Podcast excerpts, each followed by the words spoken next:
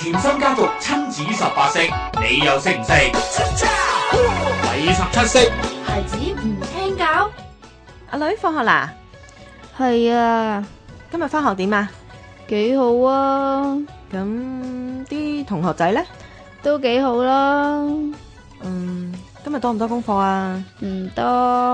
唉，我都唔知應該點同你溝通先啱啊！啲專家成日叫父母多啲同仔女溝通，哈、但係有時真係溝嚟溝去都溝通唔到、喎。點解？因為父母太心急啦，一係就問嘢，一係就教嘢，仔女梗係怕咗你啦。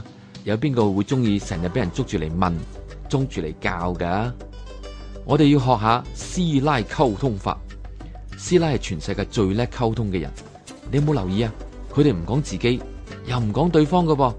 淨係講其他人，講佢哋嘅所見所聞，大家冇壓力，自然就有溝通啦。不知不覺之間呢，小朋友就學識聽人講嘢，提升咗佢哋嘅聆聽智能噶啦。阿女啊，今日喺學校開唔開心啊？幾好啦，媽咪好掛住你、喎，你攰唔攰啊？唔係好攰啫。啊，不如你入房換件衫先啦。媽咪呢買咗蛋糕俾你做下午茶啊，你換完衫出嚟食啊。哦阿女食蛋糕啦。哦，係啊，今日咧我睇報紙啊，話咧原來小學生都會吸毒噶。你知唔知點解佢哋要吸毒啊？唔知啊，原來係啊，有啲壞人咧會俾啲免費嘅毒品啲同學仔試噶。咁佢哋咧以為試少少會冇事啊嘛，點知食下食下就上咗癮啦。之後咧就會自己用錢嚟到買毒品喎。嗰啲壞人啊，仲會教佢哋咧買俾其他嘅同學去食啊，去賺佢哋嘅錢。咁佢哋就中計啦。哦，原來係咁噶。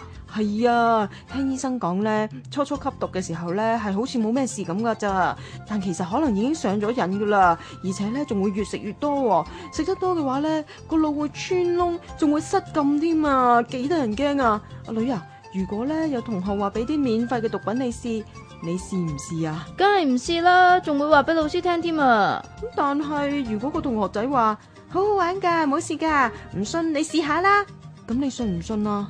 咁多嘢唔玩玩毒品，我一定唔會信啦。叻女，咁不如你話俾我聽，今日翻學有啲咩得意嘢發生過啊？星期一至五下晝三點到五點，黃舒淇、程潔瑩、阿 Lu、甜心家族親子十八式。